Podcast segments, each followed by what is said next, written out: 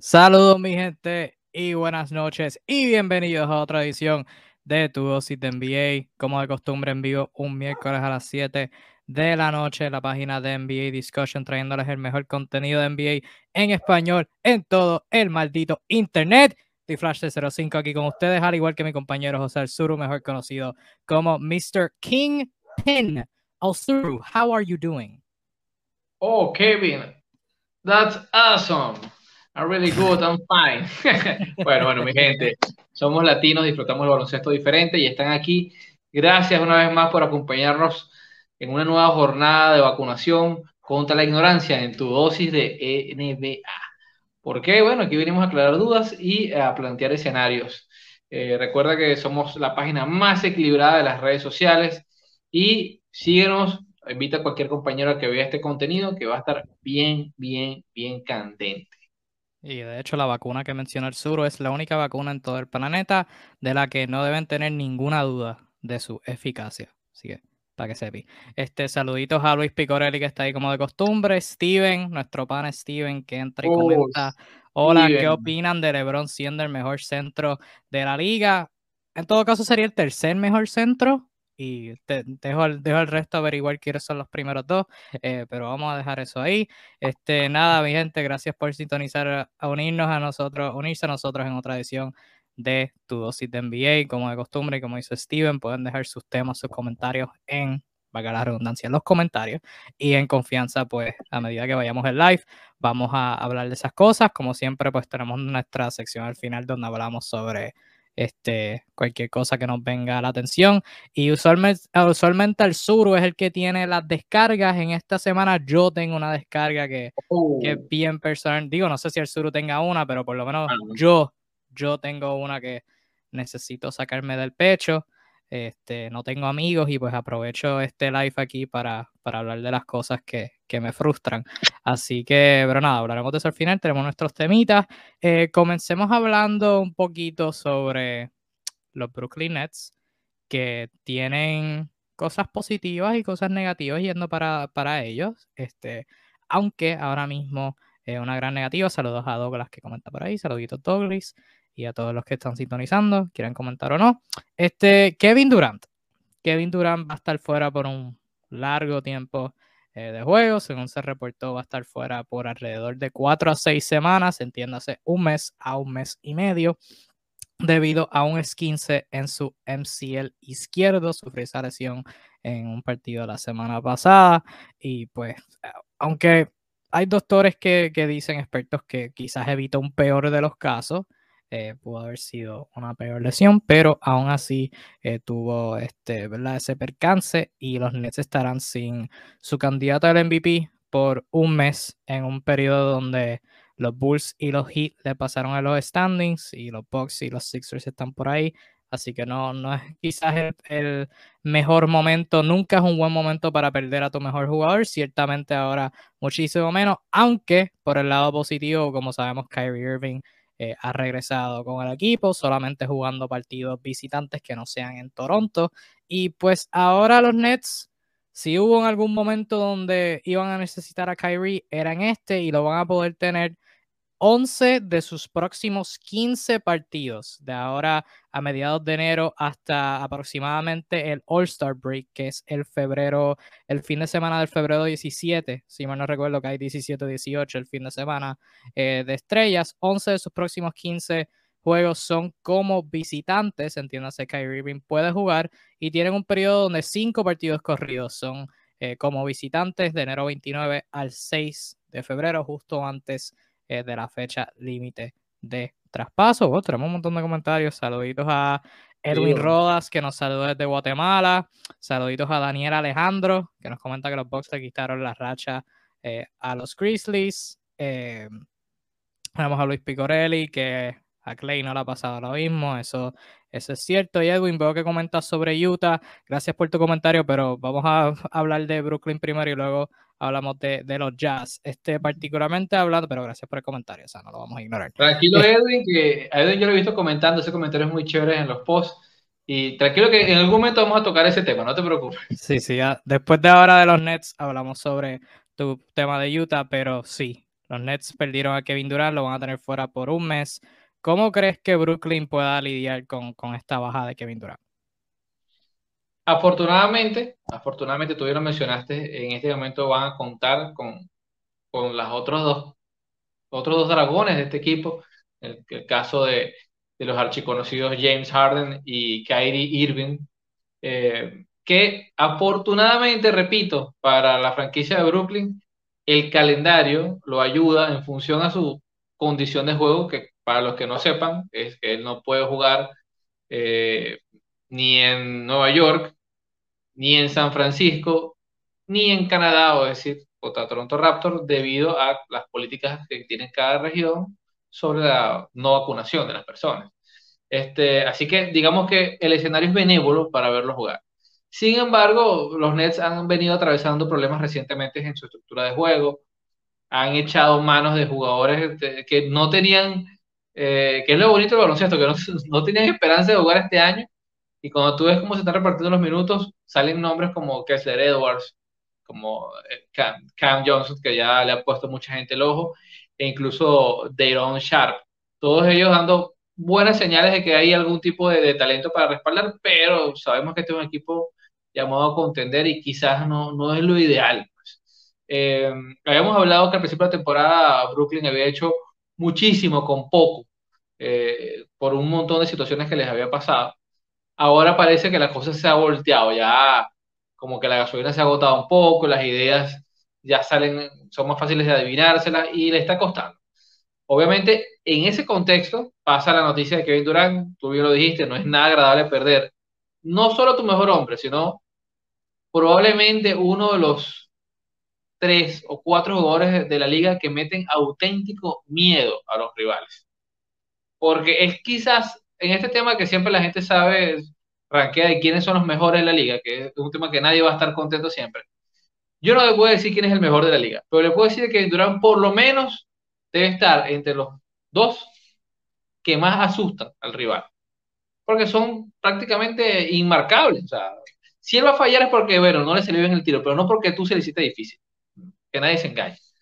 Eh, así que bueno, yo estoy seguro que Brooklyn tiene con qué. Tiene con qué porque ya, ya al principio de la temporada tuvieron que, que subsanar un montón de situaciones, tienen un, un staff de coach bastante estable y es una oportunidad para, bajo este contexto, repito, emerja la figura de Kyrie Irving, tenga que acoplarse más con los compañeros, eh, de alguna manera ejercer algún tipo de liderazgo. Así que este periodo castigo, vamos a llamarlo así, puede servir eh, para crear la tan, tan tan mentada química eh, de los equipos ganadores.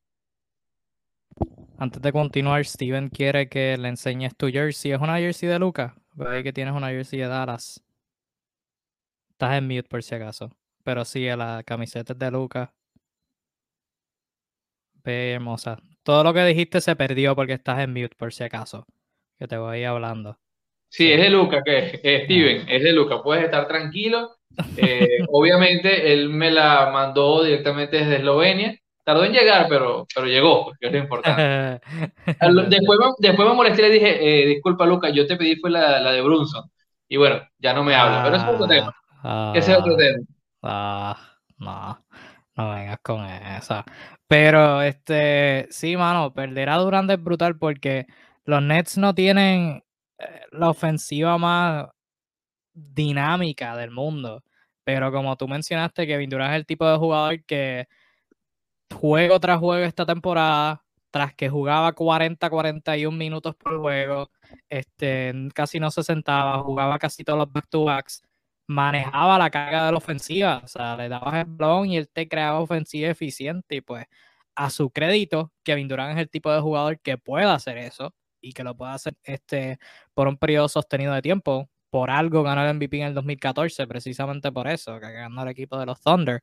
Este, y pues aunque no es un descanso, no es un descanso porque tiene que estar rehabilitándose, o sea, que no es que se va a sentar en un sofá en su casa a hacer nada, eh, o, o sea, va a estar 100% sano y va a estar en su sofá haciendo nada, o sea, tiene una lesión en su, en su rodilla, o sea, este, no, no, no está al 100%, o sea que no es un descanso por la definición literal, pero sí, como tú bien mencionaste, y Steve Nash también habló de esto, eh, los obliga a ajustar para bien y para mal. O sea que esto va a ser un periodo en donde o van a implosionar y van a bajar los standings por completo, o vas a encontrar eh, valor en todas las piezas que tienen, porque eso es una cosa, durante toda esta temporada los Nets tienen un montón de profundidad que ha sido bien interesante ver como que el ajuste de las rotaciones, un, una, un partido, eh, Paul Millsap, Blake Griffin no juegan, el otro partido, Bruce Brown, DeAndre Bembry no juegan, el otro juego, ninguno de los jóvenes que tú mencionaste juegan, o sea que, que ha sido bien interesante ver como que Steve Nash mover las fichas constantemente, ver qué funciona, qué no funciona. O sea, es un buen problema para tener, claro está, es mejor tener talento de más que talento de menos. Pero, pues en este periodo donde no tienen a KD, llevan varios meses ya sin Joe Harris, que ese es otro que no sé qué le ha pasado. Joe Harris no sé cuándo vuelve. Este, va a ser bien interesante ver qué pueden conseguir de, esas piezas jóvenes y tienen la, la suerte de que van a poder tener a Kyrie por lo menos. Ahora bien, si tú, o sea, entre, entre la las combinaciones del Big Three para hacer dúos que tú puedas pensar, entre KD y Harden, este, eh, KD y Irving, eh, entre todas esas posibles combinaciones entre los tres, yo creo que la menos que quieres tener es la de Kyrie Irving y James Harden. Eh, pero este, aún así, pues tienes a los dos saludables. Este, y pues vas a poder tener dos estrellas que te puedan quitar la carga de la ofensiva. Voy a estar bien interesado ver en esos juegos locales, ver cómo manejan la cosa con James Harden solo. Eh, y ver cómo los jóvenes pueden manejar eso, porque hubo un juego hace como, creo que fue la semana pasada, hace dos semanas, que perdieron contra KC en su casa, sin Irving, sin KD, era Harden solo, eh, con el equipo joven. Y pues eso preocupa bastante. Este, pero, pero yo, independientemente pase lo que pase, yo creo que la preocupación de Brooklyn debe ser llegar a los playoffs. Una vez estén en los playoffs y puedan tener a Big Three saludable, sean el sexto o primer lugar en el este, ellos son el equipo a vencer. O sea, eso no debe preocuparse, pero sí es un periodo importante para ver qué tienen en todos esos jóvenes. Y te tengo una pregunta sobre esos jóvenes, pero antes de este, tenemos personas que nos comentaron aquí. Steven comentó, está muy benevolente Nets, permitiendo que Kerry haga lo que se le dé la gana con respecto a lo de la vacuna. Independientemente de las necesidades que tengan en cuenta jugadores, ¿están siendo muy permisivos con lo de Irving o qué opinan? Yo creo que es un es una espada de doble filo, porque por un lado sí te cuesta, o sea, independientemente de si, la si te debes poner la vacuna o no te puedes poner la vacuna, ese argumento al lado o sea, te cuesta a la hora de tú competir por un campeonato, porque lo hemos hablado aquí en la postemporada. Si los Nets juegan un séptimo juego en casa, no pueden tener a su tercer mejor jugador. O sea, que eso puede cambiar los muñequitos un montón. Este, igual vi artículos este, eh, por ahí por el internet que la lesión de Kevin Durant puede ser algo bueno porque implicaría que Brooklyn baje los standings y podrían tener a Kyrie Irving en cuatro de tres juegos en los playoffs. Así que no sé, pero este, por un lado tampoco lo puedes obligar, porque entonces si, obligas a, un jugador, sea quien sea, a hacer algo, pues se va a molestar con la gerencia, no va a poder estar ahí, y eso también le cuesta a tu equipo este campeón. Que pues por cierto le preguntaron a Kyrie Irving sobre su estatus de vacunación ahora que Kevin Durant no iba a estar jugando, y él dijo que, que su opinión no iba a cambiar. Así que ahí está eso. Pero ¿qué tú crees de esto? Es una pregunta interesante de Steven. No, eh, de hecho, Steven, hace un, buen tiempo lo comentamos acá y evidentemente sí, eh, sí cae mal, vamos a ser honestos, lo que tú dices no está falto de razón. Eh, evidentemente los Nets tuvieron que, cambiar lo que originalmente habían dicho categóricamente, así que sí, han cedido, han cedido, han sido benevolentes. atrapados también por el mismo tema de, la pandemia, la cantidad de jugadores que entran y salen de la rotación debido a, los protocolos. Así que prácticamente cualquier ayuda les cae bien. Pues. Creo que eso, eso es, realmente lo que pesa en esta situación, porque originalmente ellos se mostraron muy categóricos. Bueno, obviamente este cambio a muchas personas, e entre esos me encuentro yo, no les agrada del todo. No, no es un secreto que eh, eh, todo lo que está alrededor de Kyrie Irving como como persona no es de mi total agrado, pero bueno, ya se tomó la decisión y talento siempre cae bien. O sea, más allá, apartando al Kairi filósofo, apartando a esa persona, es uno de los mejores manejadores de bola, no de la actualidad, de todos los tiempos. Este, así que definitivamente lo quieres tener en tu equipo. Eh, más allá de lo que pienses, eh, es un tema, va a ser una complicación interesante.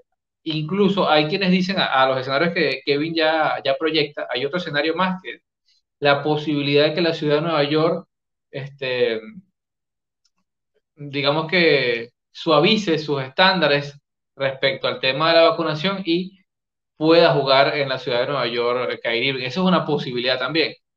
En todo caso, bueno, estamos ante un tipo único y excepcional para lo bueno y para lo malo. En la cancha, definitivamente tú quieres contar con él. Y bueno, ya fuera de la cancha, el mono quiere ser su amigo, pero eso es lo que hay, amigos. Y no, va a ser bien interesante cuando les, si es que les termina costando la postemporada. Y en términos de, de la ciudad de Nueva York, con cómo está la gente en Nueva York con el COVID, no creo que de aquí a junio se vaya, vayan a bajar los casos ahí. Así que eso va a ser, eso hay que velarlo. Este, Luis Picorari nos comentó si se mantienen en el tope del este los Nets. Esta lesión se podría ver positiva en una parte ya que llegaría durante algo descansado luego de tenerlo jugando más de 30 minutos por juego y también le daría tiempo de entrar en ritmo antes de los playoffs. Sí, este, tiene que estar rehabilitando, le va a quitar la carga por encima y si se mantienen jugando a un nivel bastante cercano, pues no sería, no sería lo peor del mundo. Este, y saluditos a Miguel Carrillo que nos saluda desde Guaynabo, Puerto Rico. Así que saluditos a este Miguel, gracias por sintonizar. Este, Arzuru, mencionaste alguno de los jóvenes y te quería preguntar. De estos cuatro jóvenes que yo te voy a mencionar ahora, jugadores de los Nets de Brooklyn, del 1 al 4, dame tu, dame este la importancia que tú crees que la buena actuación de estos jóvenes, eh, eh, o sea, le, ayuda a los Nets. ¿De quién los Nets necesitan más, particularmente en este periodo ahora que van a estar sin Kevin Durant? Este, David Duke Jr., Kessler Edwards, Dayron Sharp y Cam Thomas. De 1 al 4, ¿cuál tú crees que de, los que necesitan más? Es, es difícil porque precisamente por como ha planteado los partidos de Steve Nash, tú no, tú no sabes a quién le van a la oportunidad cada noche. O sea, realmente, fíjate, y, disculpa que, que, hago un interludio ante dar una respuesta concisa, pero que todo el mundo esperaba que Cam Thomas elevara esos minutos. Una vez ocurrió la lesión de, de, de Durán, tomando en cuenta que Cam Thomas es quizás el proyecto más anotador que tiene entre los jugadores jóvenes, y ¡bang! Nash te monta 38 minutos con Kessler Edwards jugando, que lo hizo excelente, ¿no? no, lo hizo muy bien. Y Cam Thomas queda tirado ahí a jugar minutos basura. Este, entonces tú no sabes con qué te va a venir eh, según las necesidades. Si me preguntas a mí ya, a mí como analista, te diría que ninguno de los dos. O sea, que realmente si yo quiero que uno de mis jóvenes me dé minutos de real calidad, yo iría por eh, Dayron Sharp, que es quizás el más fuerte y más rebotero de los hombres que tiene disponibles en, el segmento juventud, se le ha visto bastante bien, porque de esto es lo que puede adolecer en muchos momentos Brooklyn, sobre todo cuando rivales, con rivales que tienen un hombre grande, eh, fuerte entre sus titulares. Y es que tienen un total despelote con el tema del juego interior. O sea, más allá de las rotaciones, eh, no terminan, no han terminado de conseguir como que este, cuál va a ser la llave este, para tanto en ofensiva como en defensiva. Y este muchacho le ha dado quizás un nuevo aire, eh, porque tiene habilidades para defender, va al choque, puede rebotear, es fuerte. Así que de todos los cuatro, cuatro jovencitos que tienen interesantes eh, eh, los Nets, a mí me interesaría ver si, el, si Dairon Sharp puede dar el salto de calidad en esta situación. Sobre los jóvenes, este Dairon Sharp, de quien acabas de hablarme, por lo último que mencionaste, porque es fuerte. O sea, eso es lo que, lo que trae la diferencia, porque si tú lo comparas con todos los hombres grandes de Brooklyn, objetivamente hablando, en términos de talento, es el peor de todos. Porque tienes a Claxton, tienes a Millsap, tienes a Griffin, tienes a Aldrich. O sea, talento es el peor. Pero trae una energía, una fisicalidad que los otros no pueden traer. Ya sea por... O la perdieron, o la perdieron hace un tiempo. También, exacto, sí, porque tres de ellos están fuera de su prime y Claxton, pues, sea, está bien finito, no, no, la no tiene, no tiene los músculos de Unos cuantos kilos, unos cuantos kilos. sí, un montón. Este, y pues eso, eso me gusta. Eso, este partido fue hace ya dos semanas contra Chicago, que los destrozaron. Y Sharp compitió con Busevich y en ocasiones estaba jugando mejor que Busevich. Que Nikola All-Star Busevich. O sea, súper, súper impresionante los minutos de Daron Sharp. Y siendo bien honesto, antes de que metieran a Kessler Edwards en el cuadro inicial, yo no sabía quién era. Yo no sabía quién era Kessler Edwards. Yo jamás en mi vida lo había escuchado. Yo, ¿quién es este tipo? Pero no necesita el balón en sus manos. Y eso es como que lo que le.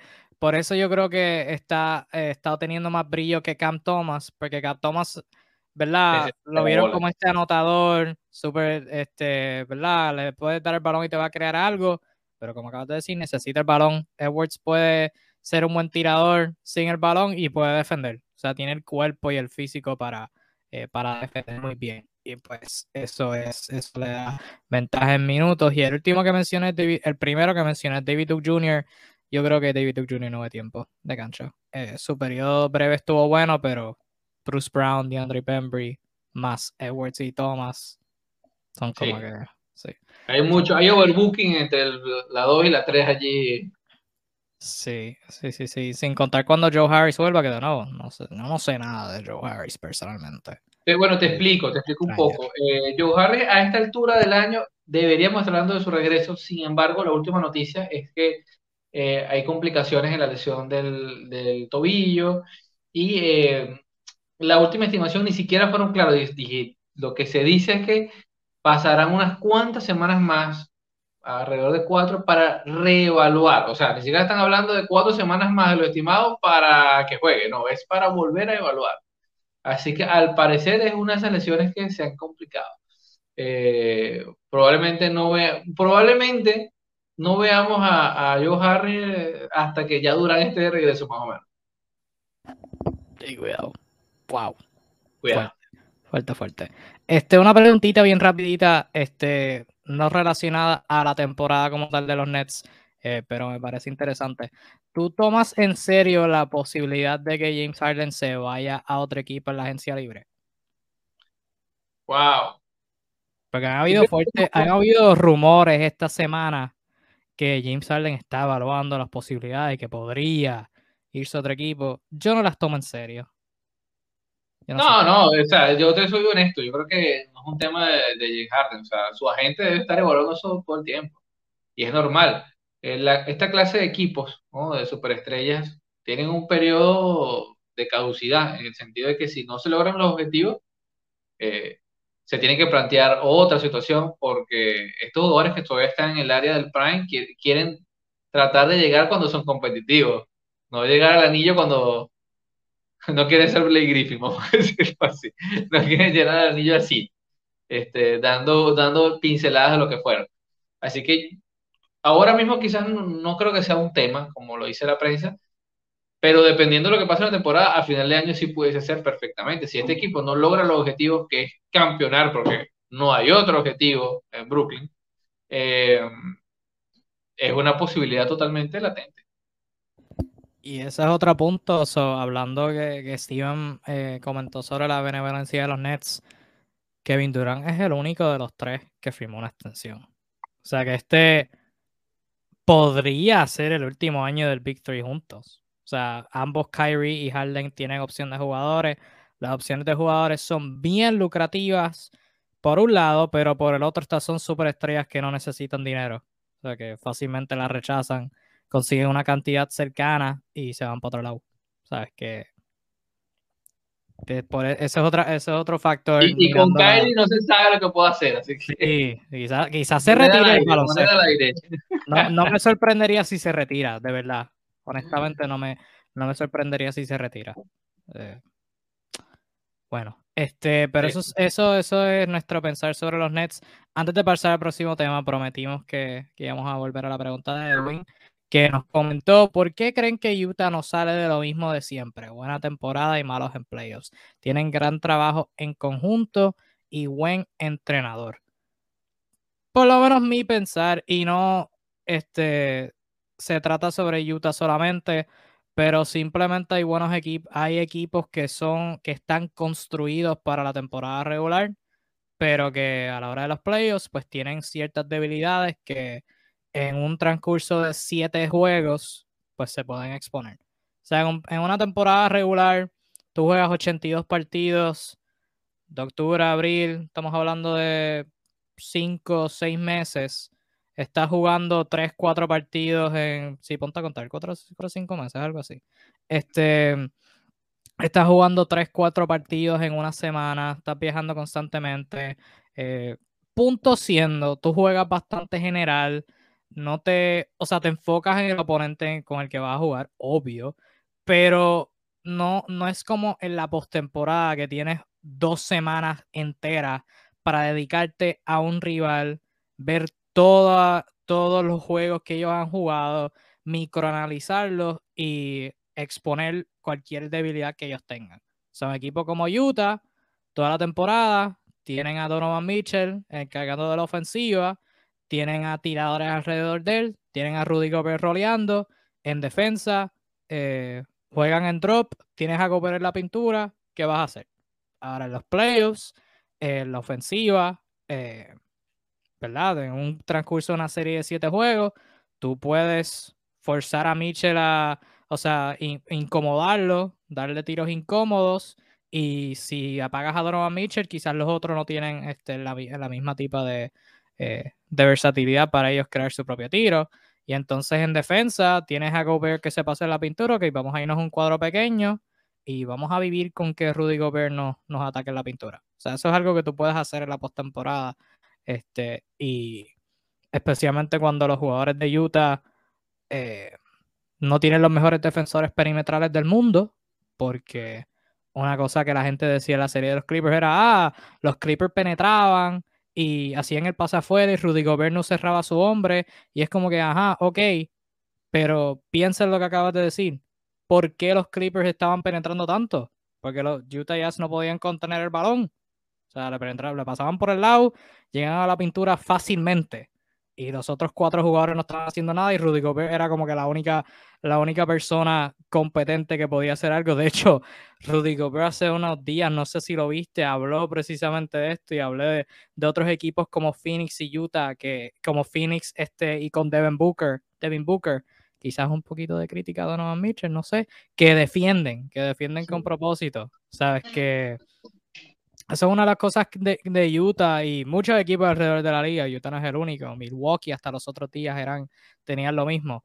Construidos para la temporada regular y pues para los playoffs pues tienen ciertas debilidades, debo decir, eh, que se pueden exponer fácilmente. ¿Qué crees tú, El Soro? Mira, eh, Utah ya hace un equipazo, un equipazo, pero es un tema que suele pasar en los equipos que son en exceso sistemáticos. ¿Qué quiero decir con eso? Que juegan un tipo de baloncesto muy definido, ¿no? Donde cambiar bruscamente lo que están haciendo no es principalmente la, solución. O, lo hacen de tal manera que, bueno, viven y mueren con eso. Este, significa que si el oponente te lee, te lee por un periodo de tiempo de dos o tres partidos, el esquema ya va a perder una serie corta. O sea, es complicado vivir así. Eh, ese mismo sistema que les ayuda a ganar tantos partidos no es efectivo en series cortas por, por esa razón. ¿A qué se debe realmente? ¿Cuál es la falla de Utah? Si me preguntas a mí, es, lastimoso porque no es un equipo muy bueno, de verdad, pero tiene mucho que ver con lo que dice Kevin de no tener una variante definida, es decir, otro jugador que pueda por sí mismo generar algo inesperado. Eh, eh, eh, un tema siempre de las series cortas que ya se viven al límite, donde son rotaciones cortas otra vez, donde todo el mundo está jugándose a vivir o morir, es que hay situaciones que te obligan a vivir al límite, a jugarte el todo o nada. Entonces, cuando tú eres muy esquemático, te riges por una norma muy definida, no tienes capacidad de improvisación y ahí te matan. Eh, ahí es donde los jugadores diferentes te pueden ser de ayuda. Cuando tú analizas el, el, quinteto de Utah, tienen a Donovan Mitchell, que es lo más cercano a eso, no cercano, es un jugador con todas esas características, es un fenómeno. Donovan Mitchell, desde el que llegó a la liga, se, se salió del lote, jugadorazo. Eh, pero ya los demás, no. ¿Qué tenemos allí? Tenemos un Rudy Gobert que es la piedra fundamental de ese sistema. O sea, el sistema viviente de Utah Jazz se llama Rudy Gobert, para bien y para mal. Luego tienes a Bogdanovich, que es un grandísimo tirador, un stretch four, poco defensivo, eh, no nada muy creativo, nada por el estilo, y no te aportan muchas más cosas que anotación como tal del producto del lanzamiento.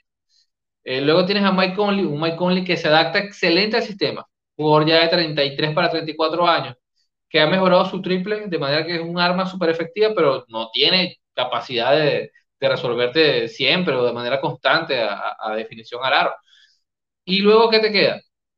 Te queda o jugar con Royce O'Neill, que, que, es poco más que intrascendente en ofensiva, o Joe Inglis, que es un jugadorazo en, en, el sentido de baloncesto inteligente, hace muchas cosas, pasa la pelota, eh, pese a su falencia física, pero fuera de eso, tendrías que remontarte a Jordan Clarkson para conseguir un generador de tiro propio. Y Clarkson, casualmente este año ha estado fatal, este, es un tipo que puede ser muy efectivo como puede ser muy errático, por la manera particular que tiene de buscar los lanzamientos. Entonces, realmente, si te anulan, si te, como dice Kevin, si te anulan al tipo que puede crear algo de la nada, o te anulan a, con, que con quien se rota el sistema, prácticamente te desajustan todo. El planteamiento para Utah sería cómo conseguir poder, eventual, poder eventualmente jugar otro baloncesto de manera sólida por periodos cortos de tiempo. O sea, no es que cambien para jugar el resto de la temporada, es cómo cambiar tu estrategia por lo menos dos partidos seguidos, jugando sin, totalmente diferente a lo que todos saben que tú juegas.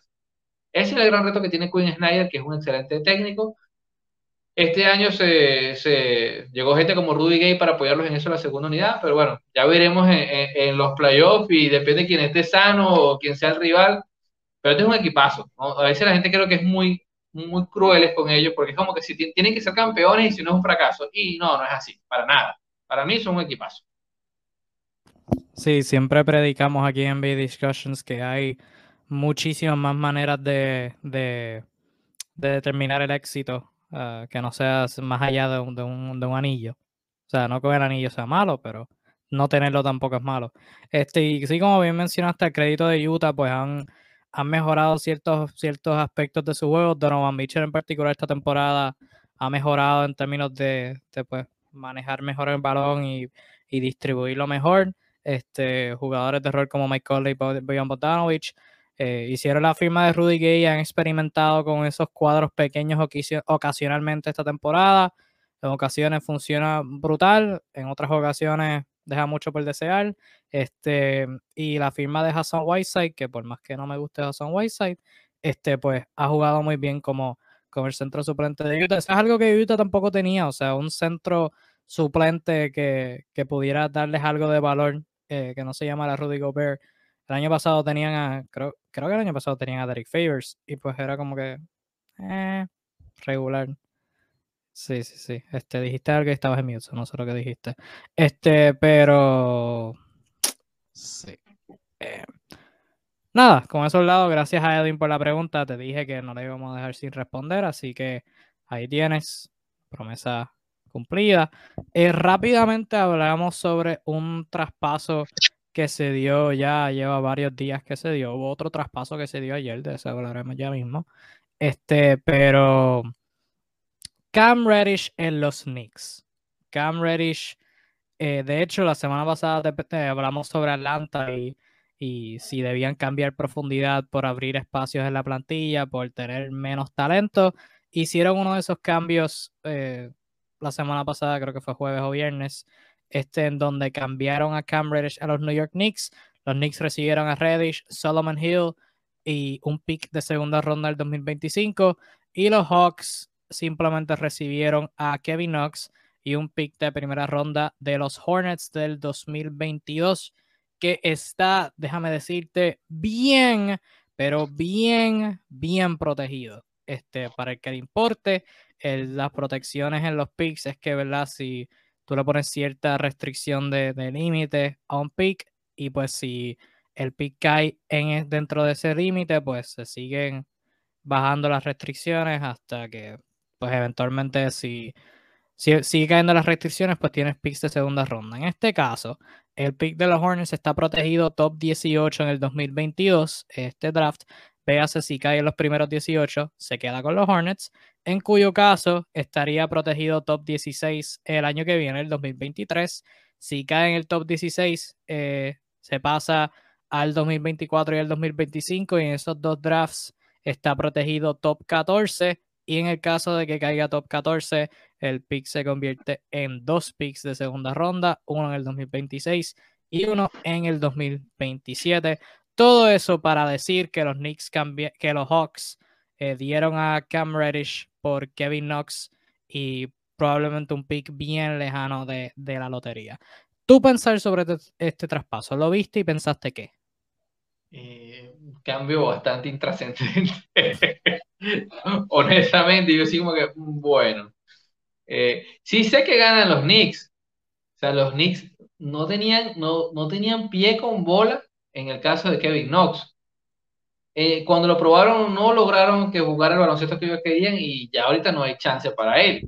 Sí, los este Knicks no dieron nada. Los Knicks dieron un pick de primera ronda que es whatever y alguien que estaba fuera de la rotación. Sea, no nada. Pero fuera, pero muy fuera. Este, y que pareciera que ni, que, que ni siquiera tiene perfil de quedarse en la liga. Ojo, ojo, porque muy joven y todo, pero que no pareciera estar lejos del estándar de la liga. Eh, así que claramente los Knicks hicieron un movimiento eh, ganador. No sé a, qué estaba jugando Atlanta en este momento. Ya habíamos hablado de la posibilidad de hacer cambios, pero este se queda muy, muy, muy lejos de lo que esperamos. En el caso de los Knicks, obtener a Cam Rage puede ser un exitazo. no dieron mucho y Cam Rage es un jugador, muy interesante. Eh, en su primera bocanada en la liga nos mostró capacidad de poder ser un two-way, de tener capacidad de lanzar. Este año no ha sido una buena muestra, eh, no ha sido una buena muestra, me atrevo a decir que hay un retroceso allí, pero si nos quedamos con lo que vimos en la Universidad de Duke y con lo que vimos en su temporada de novato, hay razones para apostar. Eh, ¿Cuál sería el contra? Bueno, Tom Thibodeau, porque eh, Thibodeau es ese tipo de coach que con los novatos es es duro, hermano. Es un tipo que o te motiva o te desmotiva, no sé, lo que le dice, o te, o te, te da ganas de seguir trabajando o te quita las ganas de volver a pisar una cancha. De por sí ya las primeras declaraciones tan típicas de él son como que él no le prometió minutos a nadie, una broma así. Básicamente como que, eh, señor Tibo, ¿qué opina del cambio que hicieron? No, yo no le prometí minutos a nadie, yo no sé por qué hicieron eso. Una vaina así, yo me quedé como, concha, no puede ser más político. o sea, esa sinceridad no, no siempre es buena. Pero sin duda alguna, eh, yo honestamente me quedé como sin frío ni calor. No, no entendí, ok, probablemente había overbooking en la posición en el caso de Atlanta, pero te das un pick intrascendente, probablemente a lo mejor se te diluye en el tiempo, o recibes a un jugador que tampoco está haciendo nada en la liga, no sé qué pasó ahí, de verdad. Sí, esto claramente fue una jugada para simplemente librar talent, librar el, el depth chart y este, aliviar la situación de, salario un poquito, porque pudieron haber obtenido algo mejor. No sé si un jugador, eh, o sea, un jugador que sea trascendental, este, pero quizás un mejor pick de otro equipo. Me, me gustaría pensar que, que alguien daría un pick que no sea tan protegido, este, que no sea tan restringido eh, por Cam Reddish, alguien que tú dijiste que, o sea, tiene potencial two-way legítimo. Este, pero sí, desde la perspectiva de los Knicks, o sea, esa era otra cosa que te iba a preguntar. ¿Cómo Cam Reddish encaja en, estas, en esta situación? Porque sí, este, necesitaba un, este, un nuevo comienzo, un nuevo equipo, porque como mencionó este Nate McMillan en conferencia de prensa luego del, del cambio, o sea, este, según conversaciones que él tuvo con Reddish, o sea, ya Cam se había decidido en el verano que no iba a volver a los Hawks. Eh, Cam está elegible para recibir una extensión ahora en este verano. sea que ya se había decidido y pues Nate McMillan por eso no lo estaba jugando tan consistentemente porque sabía que no iba a contar con él a largo plazo. Así que obviamente Cameron necesitaba un nuevo comienzo. Pero si estamos hablando de competencia en la posición, los Knicks no es que tienen, no es que tienen la misma cantidad de competencia de, Atlanta, pero la cosa no es tan clara en Nueva York. O sea, en el cuadro inicial tiene a RJ Barrett y Evan Fournier en la 2 y en la 3. Eh, desde la banca vas a tener a, si no es, o sea, si Kemba Walker no está en el cuadro regular, pues vas a tener a, o sea, de, de 1 a 3 para no jugar tan mega pequeño, pues vas a tener jugadores como Alec Burks Manuel Quickly, este, Derrick Rose cuando se ponga saludable, eh, si es que se pone saludable, eh, Quentin Grimes, Obi Toppin, o sea que tampoco la cosa está tan, tan clara en Nueva York. Este, pero por lo menos desde la perspectiva de lo que tú mencionaste de Tom Thibodeau, por lo menos Cam defiende. O sea, tiene brazos largos, tiene el físico para ser buen defensor. So, desde ese punto no creo que le irá tan mal en términos de, de la confianza que, de, que Thibodeau le, le dé, pero en términos de pues la rotación de los Knicks, ¿cómo tú lo ves encajando desde esa perspectiva? Mira, complicado para él, porque la rotación de los Knicks es algo que, repito, depende mucho del señor Thibodeau, como obviamente su coach, pero es complicado, es complicado por donde te metas, ¿no? Eh, es un cambio de ambiente, pero no necesariamente es el mejor ambiente. Eh, sin duda alguna es la clase de jugador que pudiese enamorar al coach, se tiene las capacidades, el talento, el, físico para hacerlo, y, y, en los Knicks ha habido mucha inconsistencia. Entonces, bueno, una vez que esté del todo sano, es otra cosa, eh, habría que ver si, si el señor le puede ganar el puesto a alguno de estos tipos en los entrenamientos, es donde, donde se ganan los minutos contigo, no tanto en los partidos, ojo con eso. Este, Tibo es el tipo, el tipo de jugador que tú sales del banco, haces 40 puntos hoy y el año, el partido que viene no te mete. Sea, bueno, chévere, gracias por los 40 puntos, pero yo no, yo no te traje aquí para meter a puntos. Entonces, no hay que emocionarse mucho.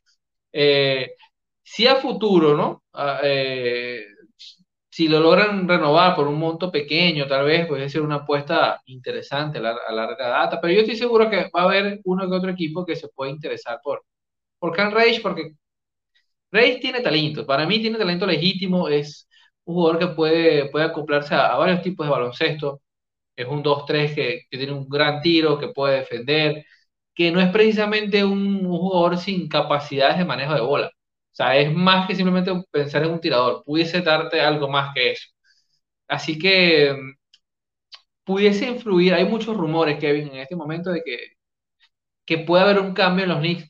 Y se nombra mucho a Alec Borgs, que, ha sido como el, el jugador lo más cercano un sexto hombre, tipo que ha estado jugando de la 1 a la 3 en muchas posiciones. Eso quizás podría abrir una, un, una brecha de minutos, pero hay que ver, hay que ver. Hoy, hoy, como está planteada la plantilla, no luce prometedora precisamente para la búsqueda de minutos. Sí, va a ser bien interesante qué pasa ahí. Obviamente, pues mencionaste un factor bien importante, la extensión. Si los Knicks deciden mantenerlo a largo plazo, eso va a ser algo eh, que, se, que por seguro estaremos monitoreando aquí en NBA Discussions. Tiene 22 años, 22 años tiene Creo que, creo que sí. Tiene 22, sí. Tiene 22. Y de hecho, este complet tiene. Eh, regresa el dúo de Duke con Cam Reddish y RJ Barrett. Falta uno para completar el trío. ¿Mm? ¿Mm? Yo no sé. Bueno, eh, este, hablando de. hablando de regreso de lesiones, eh, los Miami Heat tuvieron, se están poniendo saludables lentamente, pero están llegando a ese punto. Eh, hace dos días regresó Bama de Bayo a la cancha luego de varios meses fuera de acción.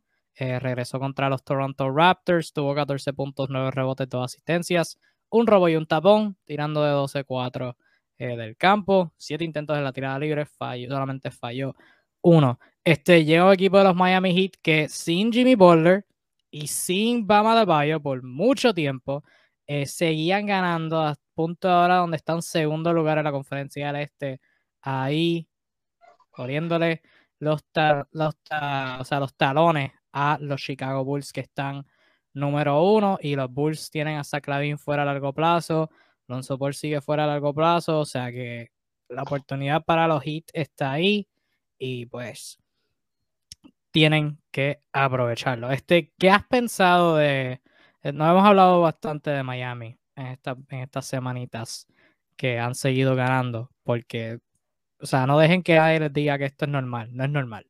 O sea, un equipo que, que tiene éxito sin sus mejores dos jugadores, alguien como Eric Spolstra sacándole el jugo a todo jugador que pise la cancha, eh, ha sido algo brutal. ¿Qué tú has pensado de, del éxito de Miami sin Bam, sin Jimmy, o sea, en general, ahora? Te voy a decir que no es normal. No es normal traerte un jugador que no es, ni siquiera es pick 30 del draft, ponerlo a jugar minutos de centro titular durante un mes y que te promedie 14 rebotes por partido.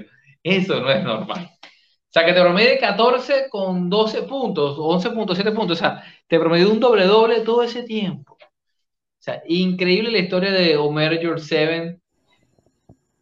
Dios santo, o sea, si eso no es tener un gancla ahí de regalo, un gancla defensivo que Dios te dio, no sé qué es. Eh, por allí, eh, bueno, en medio de la, de la, temporada de COVID, Miami ha hecho uso de todos esos jugadores de, de dudosa procedencia que le salen buenísimos, que siempre mencionamos acá, y han sido los, los, Max, Max Struz, eh, los George Seven, los que han mantenido a flote en medio de, las bajas que han salido. Así que, como bien dices tú, no es normal jugar a ese nivel tan alto. Y esto, como siempre, eh, eh, habla mucho de la hit culture a nivel de gerencia, el trabajo que han hecho y a nivel de coacheo, porque, ajá, puede ser talentoso, pero tienen que, tienen que entender a qué estamos jugando. Y en eso Eric Spolstra tiene mucho que ver y, lo hace legítimamente un candidato al, al, Coach of the Year. todavía cuesta, todavía cuesta para que Eric Cuesta se le, se le nombre como debería ser nombrado. Todavía cuesta. Eh, evidentemente habrá que ver cómo Miami se ve con, con el quinteto que en teoría es el que, el, el, que viene pensado. Pero ahora mismo en la temporada que viene hay, hay cosas que aparentan cambio. Hay mucha gente que dice, bueno, ya PJ Tucker no, está como para estar entre el quinteto. Eh, mucha gente decía, bueno, llegó a Bayo y Your Seven lo sentamos otra vez en el banco, que ya pasó, ya lo sentaron a comer banco, pero queda la duda, ¿no? La, gente, una cosa que me gusta de los fanáticos de Miami es que realmente creen en sus jugadores y es como que quieren que todos tengan un pedacito del pastel, ¿no? o sea, no, no, no, no, no cerrarse que estas son las estrellas y son intocables.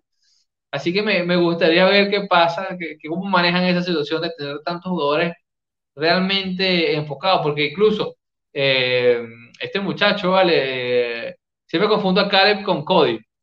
El del hit es, Caleb. Es Caleb. Sí. Ha estado genial. Sí, la gente de Miami lo ama. Tipo, se faja, se faja como nadie se ha fajado.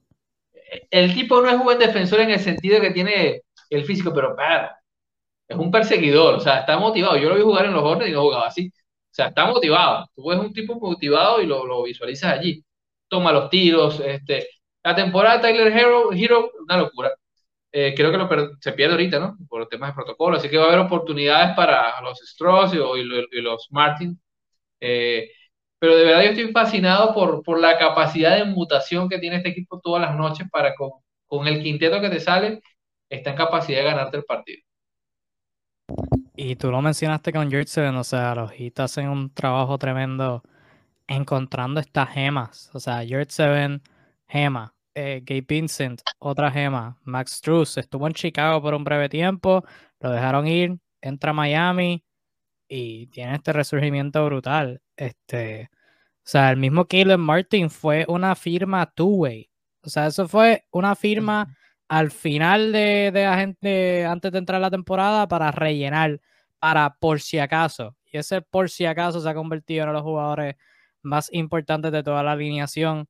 Este, y Kyle Lowry, mano, el, el quarterback de Miami manejando todo, sin Jimmy, sin Bam, este, liderando ese equipo, este, ha sido todo fenomenal. Este, ahora que Bam está, ¿cómo tú ves a la ofensiva, a la defensa de los Heat? cambiando en términos de lo que hacen a, nivel táctico? ¿Cómo lo ves cambiando ahora que Pam está? Mira, honestamente, no diría cambiar a cambiar como un sentido tan, tan estricto, tan una metamorfosis nueva. Porque yo creo que Van es la clase de jugador que él también muta con sus compañeros, él cambia junto con el equipo. Es adaptable, él no siempre te juega igual, te juega según lo que le pide el coach. Eh, y creo que eso es lo más interesante porque es un jugador que te condiciona. O sea, y me atrevería a decir que de los jugadores interiores que tienen perfil de estrella en la liga, es, es, el único que es así. Es el único que es así. Que puede jugar con los demás como te venga. Él, no, él en sí mismo no te ofrece ninguna condición. Es un tipo que si tú quieres jugar small ball y quieres que sea tu centro, no te perjudica. O sea, va a ser alto porque Dios lo puso alto, pero realmente puede jugar como si fuese un tipo de 6, de 6-6, 6-7. Eh, si quieres jugar tradicional, él te puede hacer el trabajo también, tiene la capacidad de hacerlo. Este, entonces yo no, yo no diría que un cambio en sí mismo. Yo creo que Miami está tratando de hacer, tratando de vivir el baloncesto del día al día y sencillamente tener a, a, es otra, un extra de talento que, bueno, eh, eh, un extra también de movilidad de la bola en el juego interior, que los otros dos jugadores que tienen que son, han hecho un buen trabajo como como George Seven, que ya lo hemos mencionado más de seven veces, eh, y Dwayne Dedmon, que es otro obrero de esta liga, que, que un jugador que aún a su edad siempre te da unos minutos bastante solventes. Este, Adebayo es de un perfil totalmente polivalente. Es un tipo que te da pase eh, interior, es un tipo que tiene un tiro, no tanto de triple, pero un tiro de, tiro largo, de dos, que es bien interesante. Y este, puede correr la cancha. Muy importante eso. Puede correr la cancha. Puede correr transiciones rápido. Este, así que yo creo que condiciones de juego. Por el contrario, abriría la posibilidad es a experimentar más, a seguir jugando más agresivo. Así que, nada, enhorabuena por recuperar a, una legítima estrella. Sí, con Van pueden hacer eso. O sea, al principio de la temporada eh, estábamos viendo a Miami haciendo un montón de switch con Bam, este, un poquito más de drop, debo decir, este, y, y nadie podía meter, o sea, ellos empezaron como esa primera, me acuerdo que lo hablamos aquí, o sea, el primer mes o algo de la temporada, eran como que la mejor defensa, era imposible meter contra ellos y pues Bam les da esa opción de ser un hombre grande versátil. Porque sí, George Seven y Deadmond estaban jugando muy bien baloncesto este, sin él, pero, o sea, hasta cierto punto pues, son bien limitados en lo que pueden hacer. O sea, en ofensiva no tienen el tiro de afuera, en defensa, o sea, no pueden, no tienen la, velocidad lateral este, para poder defender. Y pues George Seven defendía muy bien porque era alto, pero a veces como que yo lo veía pues como que la verticalidad no la tenía tan bien, este, no es como que lo más físico del mundo, o sea que también lo podían aprovechar ahí.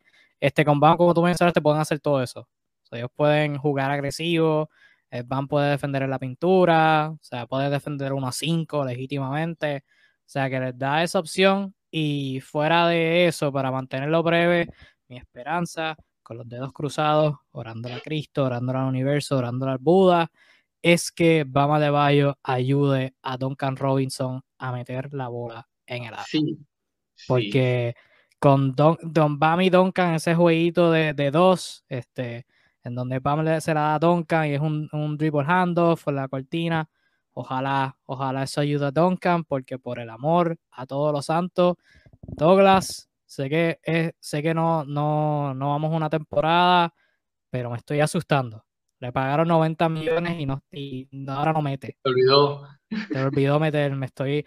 Y viví esto con Whiteside. A Whiteside le pagaron 90 millones y, de, de, hacer triple dobles con tapones se puso a llorar. No, ya viví, ya viví esto una vez, no quiero vivirlo otra vez, así que se podría, se podría decir que, me estoy asustando. Se podría decir que me estoy asustando. el problema de, Duncan Robinson es que eh, él literalmente, si no mete triples, no te hace, hace nada. No hace nada. Tipo, no defiende. No hace nada. Triples O sea, soy yo. No, hace nada. Aunque eso sí, eso sí, debo decir que ha tenido un par de jugadas donde toma el balón, drivea y penetra. Y ha, hecho unas penetraciones muy buenas este año. Claro, pero obligado a que no esté entrando el tiro. Sí, sí, sí, sí. Eso sí. No, está, entrando. Y peor aún, a mí me preocupa que en los últimos partidos, Kevin, eh, ha bajado los minutos que le han otorgado. o sea, Hay un, hay un esquema de castigo allí que le están cerrando el grifo. Y ojo, porque yo te digo algo, allá en el banco hay como tres que la están metiendo. Que la están metiendo. Ahora, el problema es que si eh, lo, tiene que tratar de recuperar a Duncan Robinson, porque si no tradearlo va a ser imposible.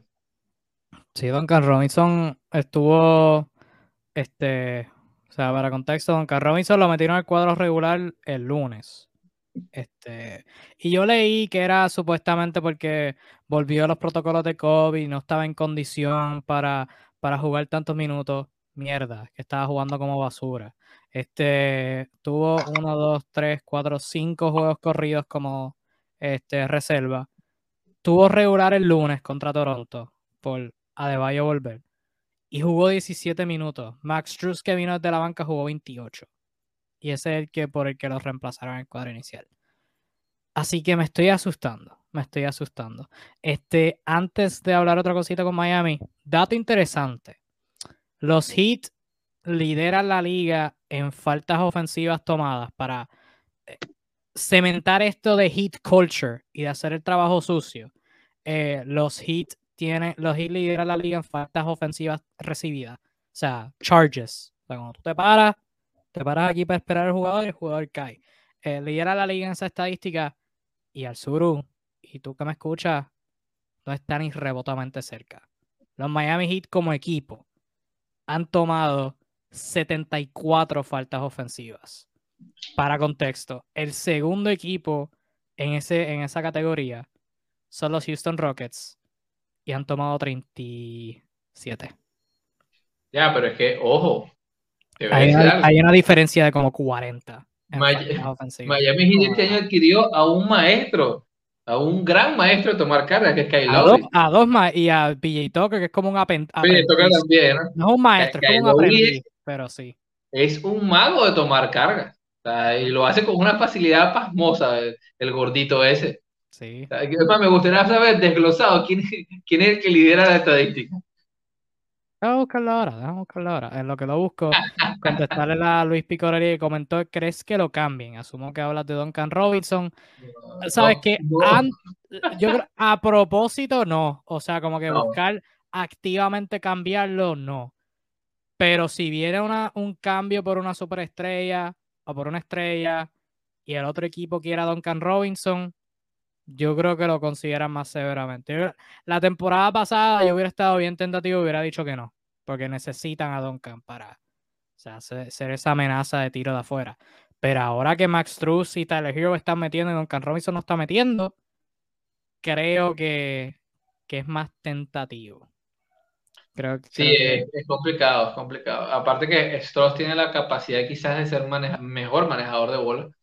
Y, y es un tirador más en movimiento. O sea, no tiene que estar parado. Por cierto, Stross y, a mí es un jugador que me llama mucho la atención porque tiene una capacidad de tiro de, rango de larga distancia asombroso.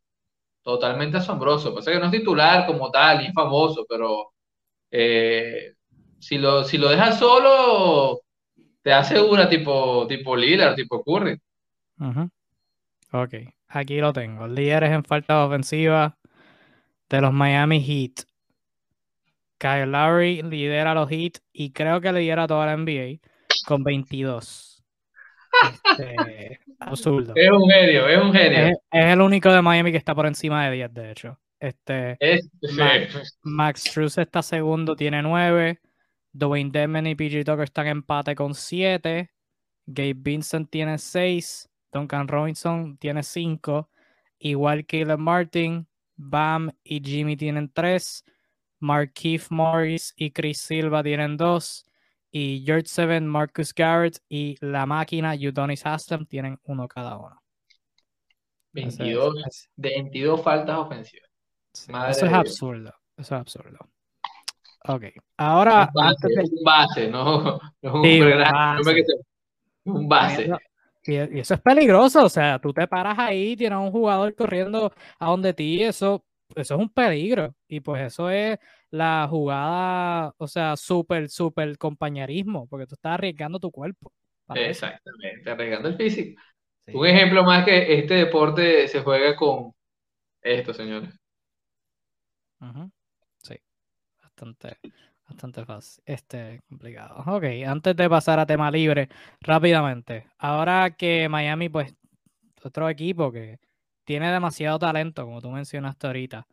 Este, con todo el mundo saludable, ¿cuál es la alineación ideal de los Miami Heat? Con todo el mundo saludable. Yo tengo la mía y te la voy a decir y tú me dices qué tú piensas.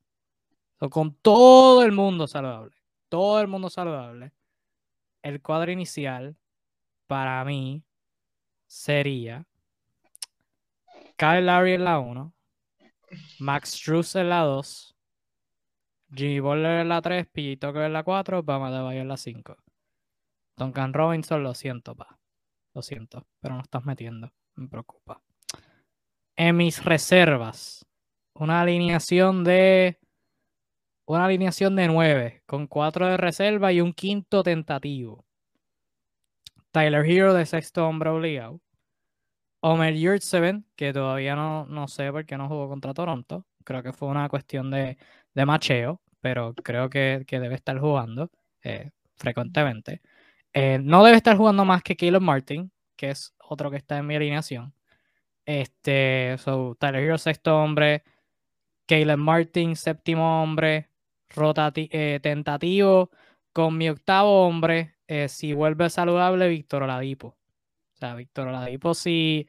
La gente se olvida que Víctor Oladipo sigue en este equipo.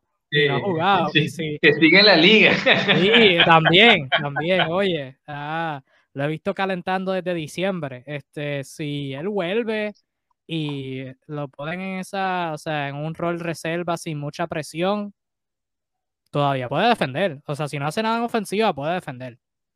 Este, so, Oladipo y Martin, tentativo entre 7 y 8. George 7 de, de 9 y se necesita un tirador Duncan Robinson, pero, pero con pinzas, con pinzas, porque de verdad no, no, si no está metiendo, sorry, va, estamos buscando ganar, estamos buscando ganar. Este, y pues, eh, lamentable para Gabe Vincent, eh, Dwayne Deadman y Marquise Morris que se quedan fuera de mi rotación. De hecho, Marquise Morris sigue vivo. Marquise Morris no ha jugado como, se ha perdido como 30 juegos corridos desde el incidente con Jokic. Y Jokic eh. se perdió como un juego y, y Morris yo creo que está en el hospital, creo que le está metiendo esteroides porque yo creo que, yo creo que el cuello se le partió, no ha jugado. Hay que ver qué pasó con él. Este, y Chris Silva que ah, Chris Silva, yo creo que no. Chris Silva sigue en el equipo. Sí, debe estar ahí. Él estaba de 10 días, yo creo que no sigue con el equipo. Mira, este, no, bueno, no, no difiero mucho con tu lista. Eh, no, solo que yo no, sé, yo no pienso en una rotación de 9, es una rotación más de 10 y sí estaría Duncan Robinson, pero sí, sí, sí, el quinteto es el mismo. hoy por hoy el quinteto es el mismo. Por ahí, y, creo que está viendo esto eh, Daniel Alejandro, que dice, pero Hero no juega hoy. No, Daniel, eh, lo que Kevin está planteando es el hoy por hoy, ¿cuál sería el, quinteto o el, equipo? Con todo saludable.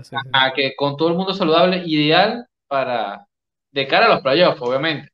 este, de Miami Heat. Obviamente, Hero no va a jugar hoy porque desde el día de ayer, si mal no recuerdo, entró en los protocolos de, de COVID, así que lo tendremos entre 6 a 10 días, 10 días este, fuera de actividad baloncestística.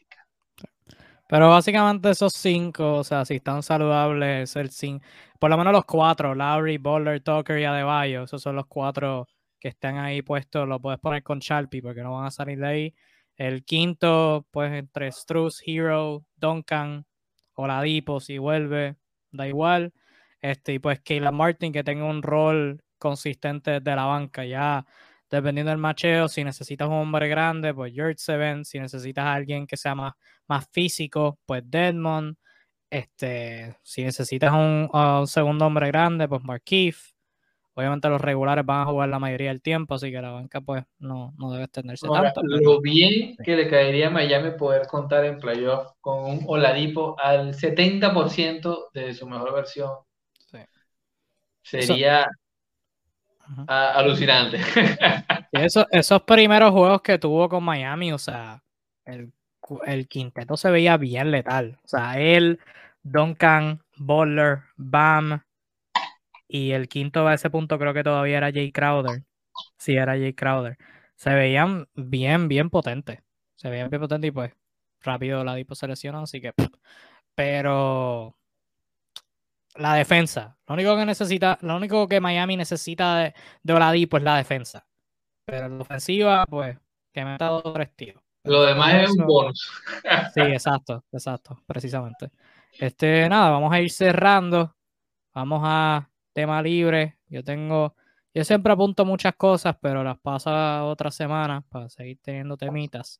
Así que rápido, antes de ir a mi descarga y pasar a la trivia, eh, Hubo un cambio eh, de tres equipos ayer en la madrugada, o hoy en la madrugada, si fue la madrugada, fue hoy, en donde los Denver Nuggets reciben o recibieron a Bryn Forbes, tus San Antonio Spurs recibieron a Juancho Hernán Gómez y los Boston Celtics recibieron a Bol Bol y a PJ Dozier y Boston pues no tiene planes de soltarlos, aunque ambos están eh, fuera por, por, lo que se espera que sea el resto de la temporada. Eh, ¿Tu pensar sobre este cambio? Cambio centrado en Brin Forbes a Denver. Mira, otros cambios medio intrascendentes para buscar salarios. Obviamente hay un solo ganador aquí, claro, que es Denver, porque ya se sabía que estaban buscando un tirador y bueno, exactamente eso es lo que ofrece eh, Forbes, porque realmente no te da absolutamente más nada. y es en lo que se puede convertir Duncan Robinson si sigue así. Este, así que más allá de eso, eh, en el caso de Boston, no sé, no sé si es cortar para, sacar masa salarial. No me genera eh, mayor interés. Bol Bol, que mucha gente le emociona quizás caer en un equipo que, que pudiese tener interés en su servicio. Yo asumo que no va a pasar así tampoco. Sí, me, va a estar, me va a ser bien interesante ver los próximos juegos de Denver y ver este cómo Brin Forbes encaja, porque o sea, necesitan tiradores alrededor de Nikola Jokic, eso no va a estar mal. Este, Davon Reed recientemente le dio buenos minutos. Este, todavía tienen a Monty Morris Campazo y a Bones Island que estaba jugando muy bien. Este, pero va a ser bien interesante ver cómo encaja y cómo afecta a Bones Island en particular, que pues encima de que a Mike Malone no le gustan los jóvenes, este, pues Highland, este, Forbes se mete en su posición. Este, Arturo, ¿algún, ¿alguna cosa que, quieras hablar? Oye, sí, rapidito, eh, ya te lo digo, ya te lo digo, te lo digo aquí, tengo, y tengo el dato. Ah, se me fue aquí.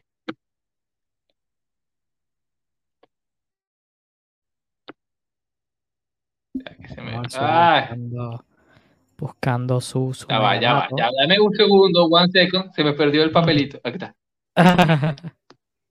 aquí está, aquí está, aquí está, aquí está. ¿Me estás escuchando? Sí. Ok.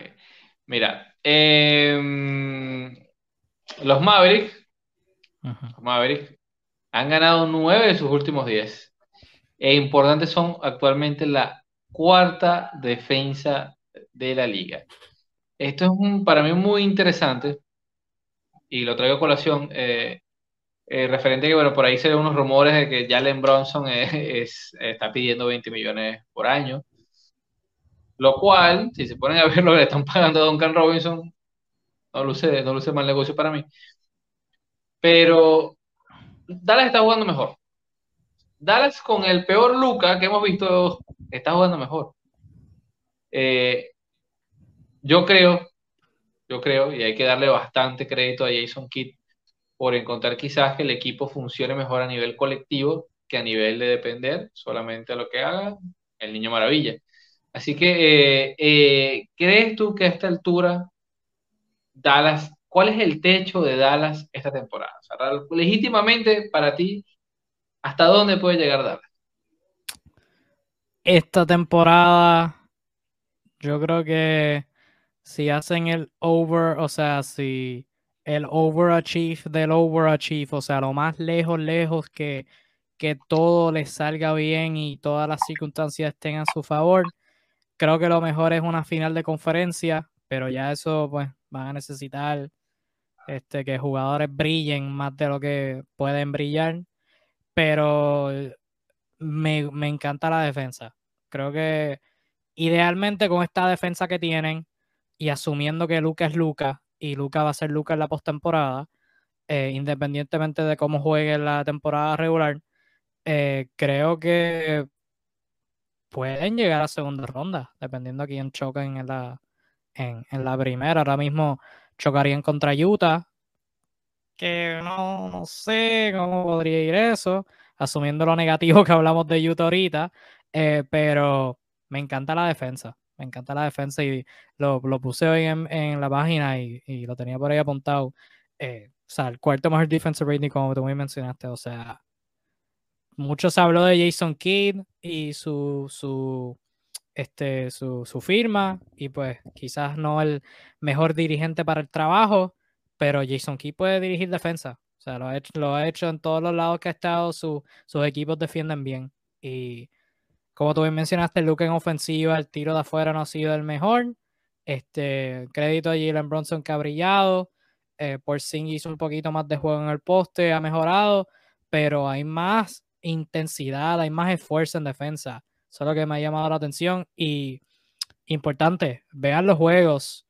Ya Luca no es el peor defensor del planeta. O sea, yo he visto juegos con Luca defendiendo bastante bien. O sea, obviamente no lo quiere, no, no, es el tipo de jugador que le dice, a este, defiende al mejor jugador del oponente. O sea, no, jamás. Pero no se ve fuera de posición. O sea, reconoce su rol, similar a James Harden en el sentido de que, o sea, los mantienen en un área específica y pues como James Harden puede defender el poste, o sea, si hacen un switch dentro de la línea de tres, no se pierde, no está tan perdido en el mundo, eh, brinca bien, defiende bien tiros, o sea, me ha sorprendido Luca en, en, defensa, este, todo el mundo en general, pero este, crédito en específico a, a tres jugadores, Maxi Cleaver, Dorian Finney-Smith y Marquis Chris, que Marquis Chris fue de esas firmas de 10 días que entró y se ha quedado con el rol de, centro suplente. O sea, se,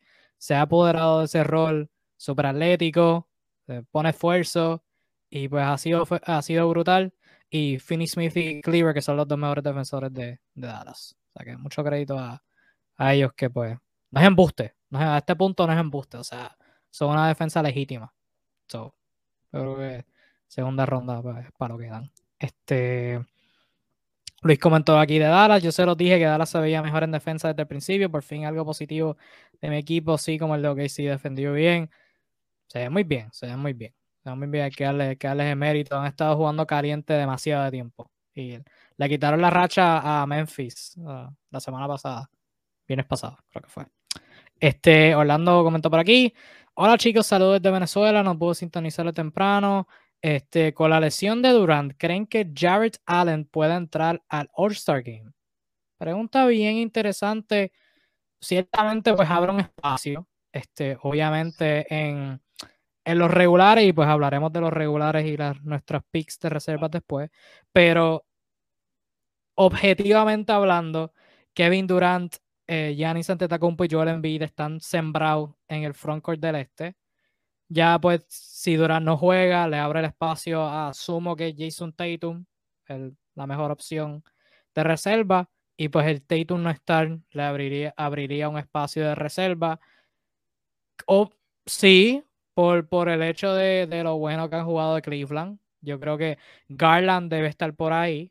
Este, por default.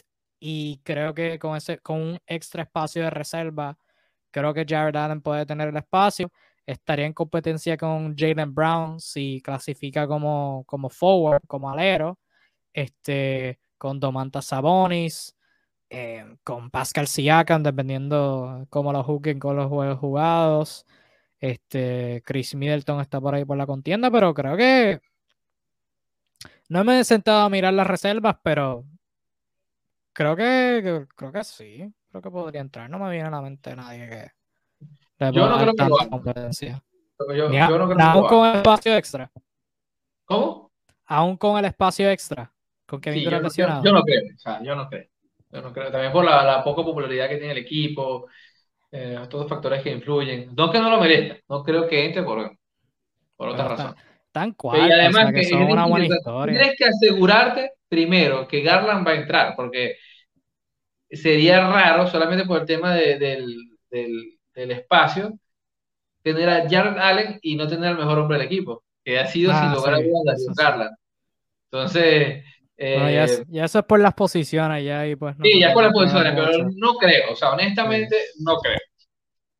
Sí, porque si hablamos de las posiciones, o sea, los armadores del este, independientemente del orden, Zach Lavin, DeMar DeRozan, Trey Young, James Harden. Y hay cuatro que tú no vas a sacar. Independientemente de los cuatro, cuáles sean regulares, cuáles sean los dos backcourt reserva, los cuatro espacios están sembrados. Entonces son dos backcourt, tres frontcourt y dos wildcard, que son cualquier posición. Y en los wildcard te estás peleando con todas las posiciones, uno. Y de armadores reserva, entre Darius Garland, Fred Van Vliet, Lamelo Ball, Drew Holiday, eh, Kyle Lowry, Tyler Hero, está bien apretado. Está, está, está- estás con pinzas ahí. Yo en lo personal seleccionaría a Garland, pero no, no culparía a cualquier otro. que- Sí, sí, yo creo que por la manera que como han dado al equipo, hay que dársela, o sea, hay que dársela. Este, bueno, Van Vliet ha tenido una Sí, un por, temporada, por eso, por eso. O sea, que está bien complicado. Bien pero complicado. Garland, o sea, lo que ha hecho de llevar el equipo, la responsabilidad a su corta edad, este, porque hay que recordar que es un niño, un jugador de tercer año. Sí, sí, sí, Este, este, y eh, hoy por hoy es el líder de un equipo que está sembrado de cuarto en el este. Sí. Sí, Hay sí, que sí. verle la cara. Se lo merece, se lo merece. Ok.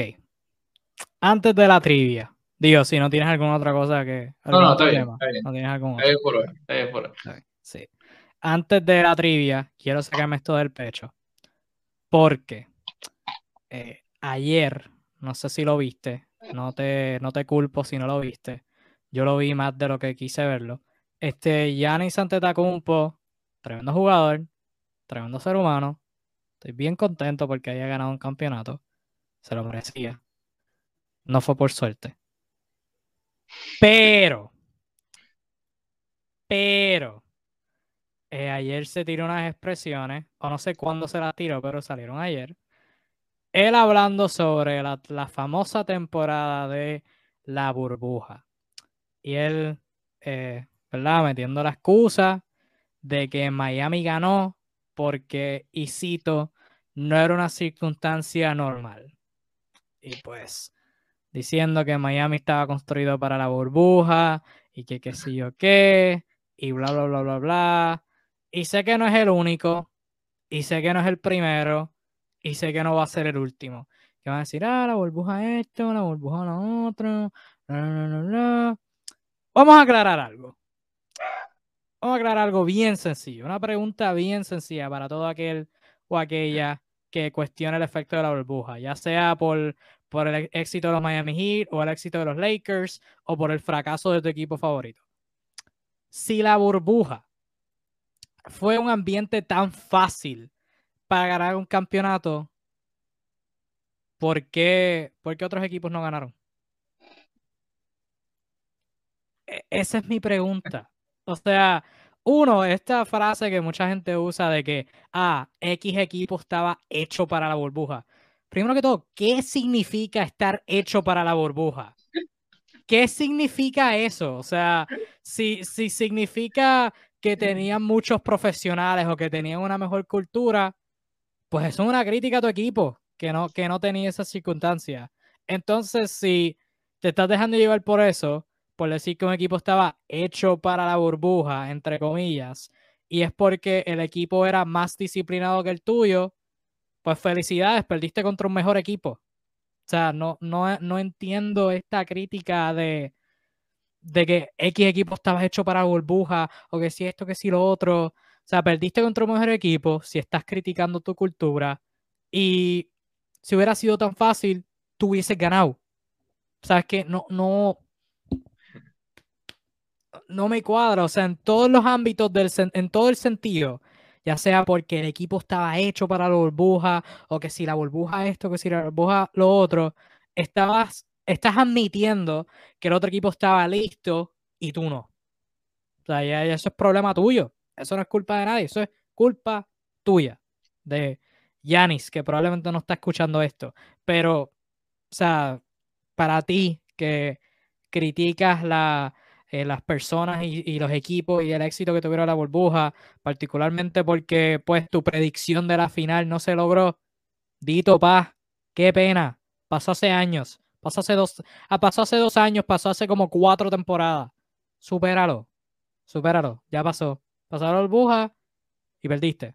O sea, todos los equipos, los equipos que tuvieron éxito, los Lakers, los Heat, los Celtics, los Nuggets, eh, Anthony Davis que no fallaba un tiro de afuera, los equipos que fracasaron, los Clippers, este, los Jazz, los, los Bucks, obviamente, todos los equipos que fracasaron, todos los equipos que tuvieron éxito jugaron con las mismas circunstancias, jugaron en la misma burbuja, con las mismas ventajas y con las mismas desventajas. Si tú, si el equipo, si un equipo no floreció, esa es culpa de ellos, porque jugaron todos bajo las mismas circunstancias. O sea, no entiendo.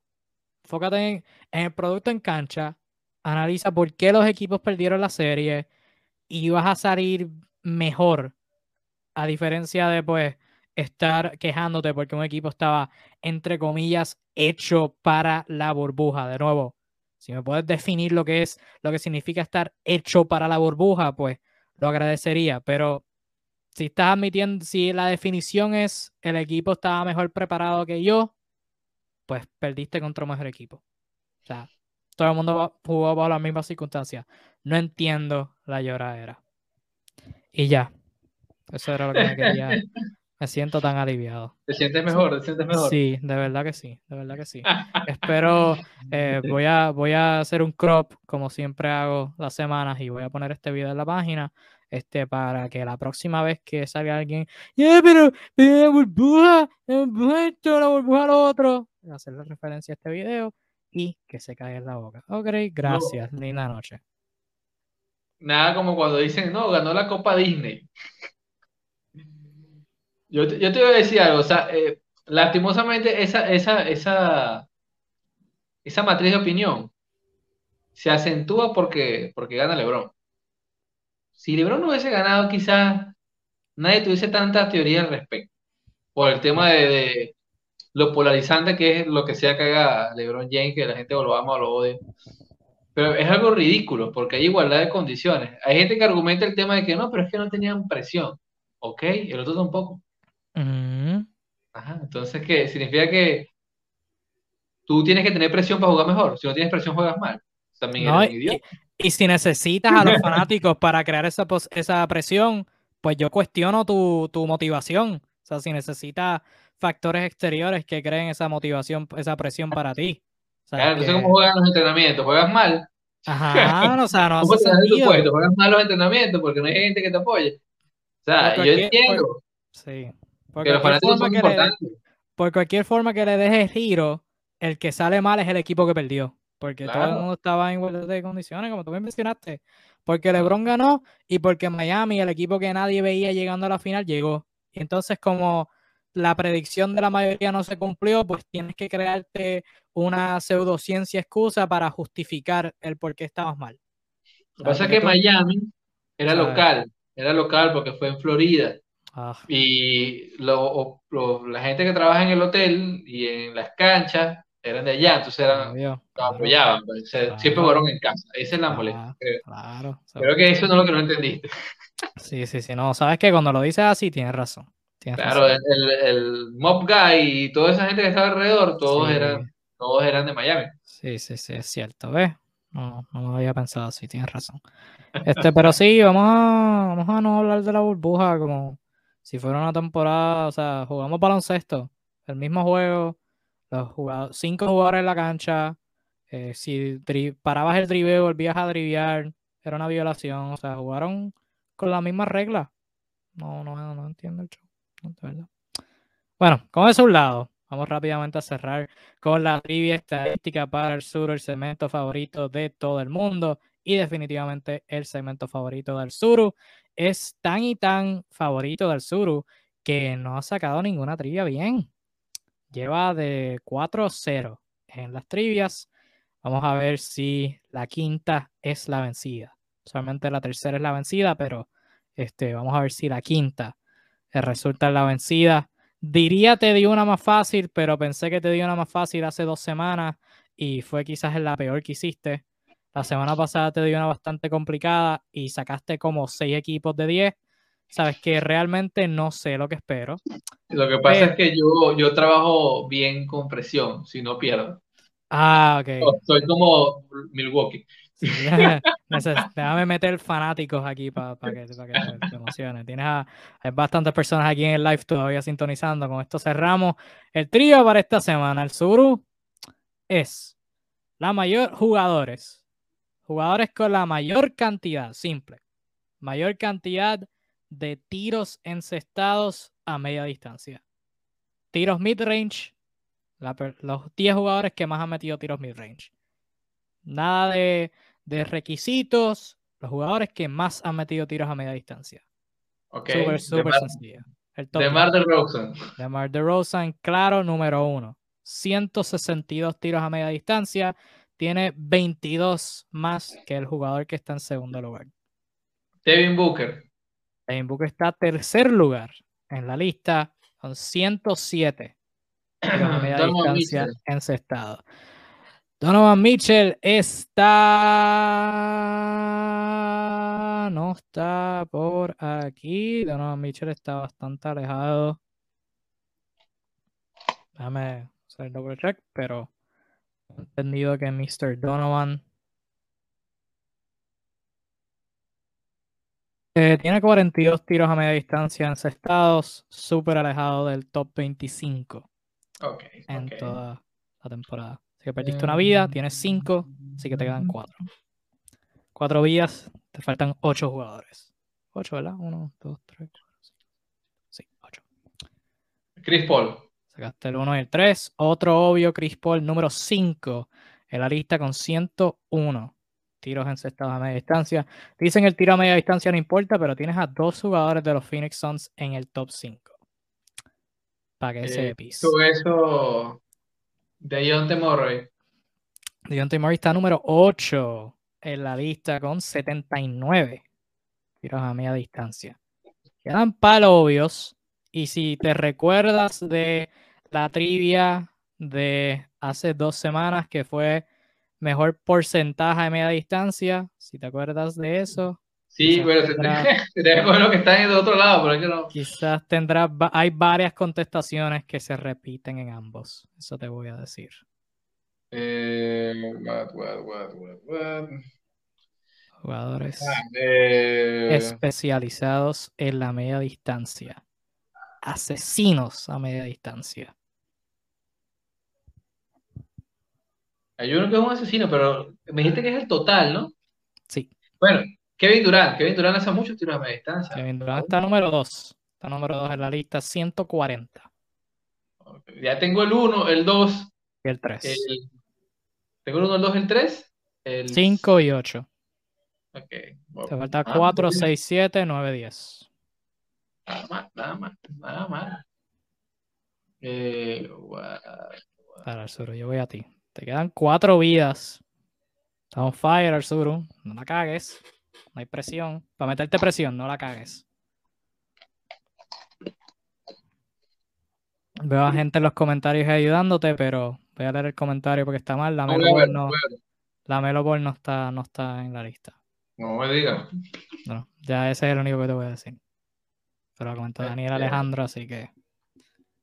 No, no, no estoy viendo los comentarios. Este. Así me gusta, sin hacer trampa. O sea, que es el total. Hay uno que sé que las mete, pero no sé si por total, porque bueno, perdió partido. Ay, ay, ay, ay, lo voy a decir. No, no lo voy a decir. No ha jugado lo suficiente este año. Pero por otro lado, casi nadie mete tiros de media distancia, así que puede ¿Con, qué, ¿Con qué letra empieza el nombre? Con L. Mm. Hay uno con L, pero no sé si estás pensando en el mismo. La Marcus Aldridge. La Marcus Aldridge está número 9 en la lista. Eh. ese no me falla, ese no me falla, ese es mi caballo. Automático. Automático. Eh, Ahora, te quedan cuatro jugadores con cuatro vidas. Mm, ah, eh, te- tengo un consejito, pero no te lo voy a dar todavía. Tengan Ah, gracias. estás cómodo. Ese fue el consejo. Estás cómodo, estás cómodo. De aquí ¿Cómo ya se, pone, ya se pone el embudo pequeño. Ya se pone el embudo pequeño. faltan 4, 6, 7 y 10. Ya se pone el embudo pequeño. Eh, Oye, te voy a dar la pista. Dos de ellos están en el mismo equipo. Esa es la única pista que te voy a dar. Dos de ellos están en el mismo equipo. holy shit. Todos de ellos están en el mismo equipo. Sí. Te faltan cuatro jugadores. Dos de ellos están en el mismo equipo.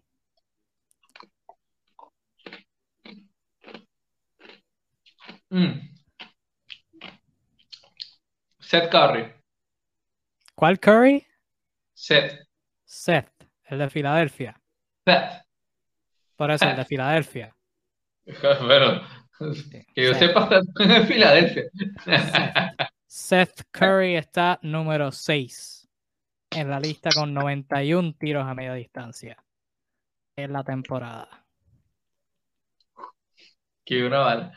Estás ahí, Ok. estás ahí, estás ahí. Te faltan 3, te quedan 4 Eh, vidas. ese ese no, no hay otro en ese equipo que tiene. Hay otro. ¿o sí? Ah, te di una, te di una pista, no, no te voy a dar otra. Hay dos de ellos que están en el mismo equipo.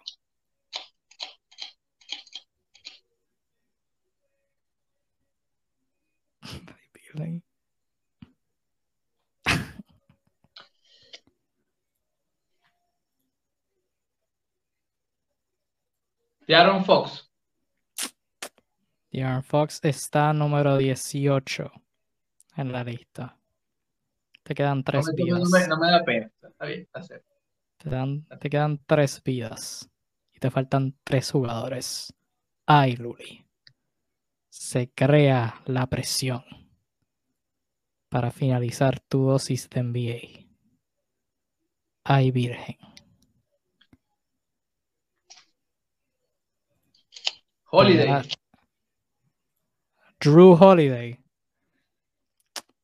Drew Holiday no está. Porque Aaron ni Justin creo que pueden ser. No, menos, no, menos, menos. Ni sumándolo, ni No, no, sumándolo. no. Drew Holiday está con 41 tiros a media distancia. Por debajo de Donovan Mitchell, imagínate. El Suru te quedan dos vidas. Ahí virgen. Suru. Ganará el Suru su primera trivia. Se moverá a 1 y 4. O bajará a amor 0 de y Cristo. 5. Ay, virgen. Por el amor de Cristo, ¿por qué me pasan estas cosas? Eh, Presión tiro de media distancia. Para media- finalizar tu dosis de NBA. mete tiros de media distancia. Ah, Ay, Cristo.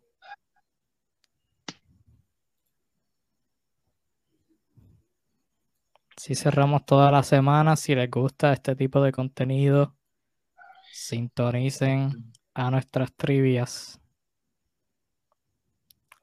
Te faltan tres al sur. Número 4, número 7 y número 10.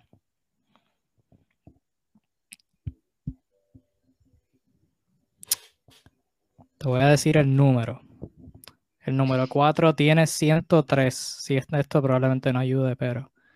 El número Gracias. 4, número 4 Claro, tiene lo tengo 100, claro.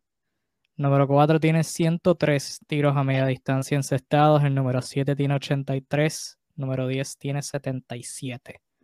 Uno menos que la Marcus Aldridge, dos menos que DeJounte Murray.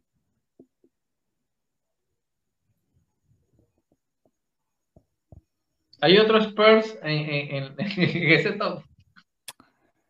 No te puedo decir.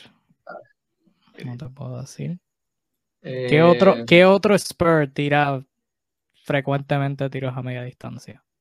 Como para estar en la misma. Como para estar por encima de Donovan Mitchell. Hay varios.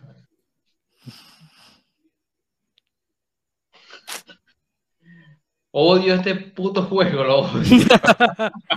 y por eso lo seguimos Mira, ya, no importa. vamos a- Aquí mi mamá parió valiente, no vamos a dudar, vamos a equivocarnos con, con fe. No, no, no, pero lo vas a sacar, lo vas a Este, sacar.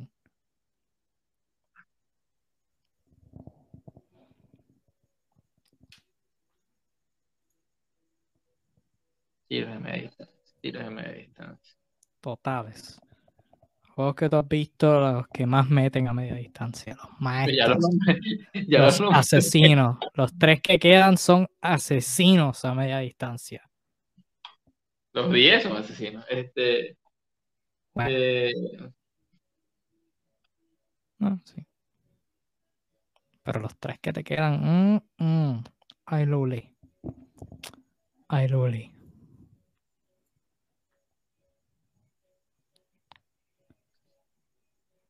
Qué estrés, señoras y señores. Dios santo querido. Ya, por favor, ya hay uno, hay uno que no. Por favor. Ajá. Pero es que te has perdido tiempo. Jimmy Butler Jimmy Butler no está en esta lista. no está por los partidos perdidos, pero no está tan lejos a pesar de todo. Te queda una vida al sur. Te quedan tres jugadores. Yo creo en ti, Arzuru. Si, si, te, si piensas, si piensas para sacarlas bien, las puedes sacar. No, No, son, ya, ju- ya. no son jugadores raros. No son jugadores raros los que te quedan. Que no son jugadores raros. No, no. Todo lo contrario. Tú piensas en la media distancia y No, tú Joel Embiid. piensas, Joel Embiid está número 7. Sí, sí, me imagino que venía con, con, Seth, pues. Sí, ajá, ese era. Ese era el otro. Ajá, sí, pero no me lo quería gastar hasta el final. Y bueno, pero, esa es la que tengo segura. Te faltan Ok, ¿qué dos. me, me faltan cuáles? Eh, ¿Tres? 4, 4 y 10. 4 y 10. El 4 tiene que ser el que lanza bastante, pero el 10 puede ser cualquiera.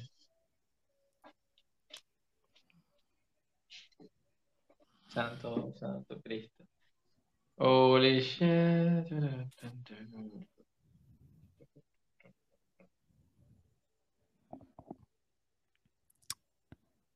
Presión intensa en tu dosis de NBA. Mr. Kingpin buscando su primera victoria en las trivias.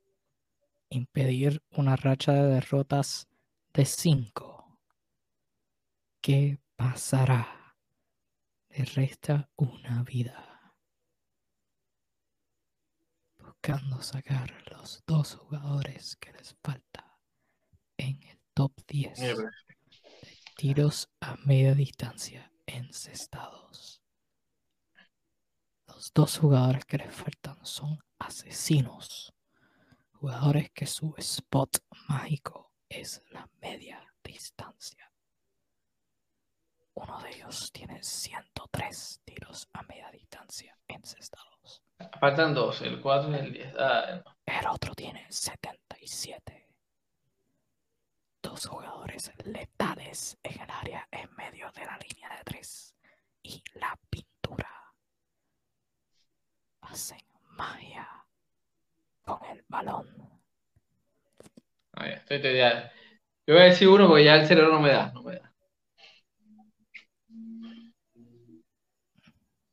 Darius Garland. Guau, guau, guau. Darius Garland está número 19. Ah, a ser, a ser. tenía tanta fe. Tenía tanta Faltó fe. uno, me faltó uno. Faltaron dos. Le faltaron dos. Ah, no, me faltaron dos. Sí, el 4 y el Sí, 10. sí, sí. ¿Fan Bleed era uno? No. Ok. Ya, voy a perder. DeMar DeRozan número 1. Ya va, yo no nombré de Rosen. Sí, sí, sí. Ah, mosca. Estoy, estoy diciendo los que dijiste, los que dijiste. Ah, ok. yo- Los que sacaste. DeMar DeRozan número 1, 162. Ajá. Kevin Durant número 2, 140. Devin Booker número 3, 107.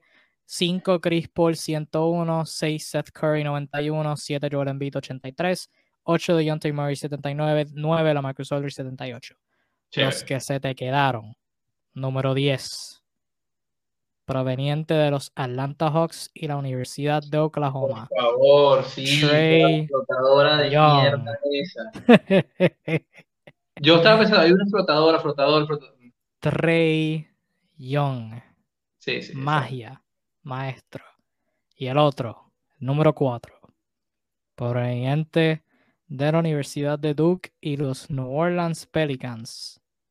Brandon Brandon Ingram, Lo pensé. Número 4 con 103, dos más que Christopher Antonio Paul. Lo pensé, lo pensé. No, bueno, yo, fíjate, yo pensé a Brandon Ingram, pero eh, se me borró Young. Se me borró y era el más obvio. Es más, pensé que era el cuarto en todo caso. Ay, Dios mío. Bueno, estuve cerca, ¿no? me siento feliz conmigo mismo. Sí, no, tuviste Ya mejor. me Vas, vas progresando. La semana pasada, la semana pasada te faltaron como tres, como cuatro equipos. Esta semana, y era una categoría bastante complicada. Esta semana te faltaron dos jugadores. Oye, si seguimos la ley de progreso, la semana que viene vas a ganar. Candidato al MIP, señores. progresando, sigues progresando. Desmond Bueno. Bain, voy, voy por ti. Desmond, Desmond Bain. Bueno, señores y señoras, con eso concluimos esta edición de Tu Dosis de NBA.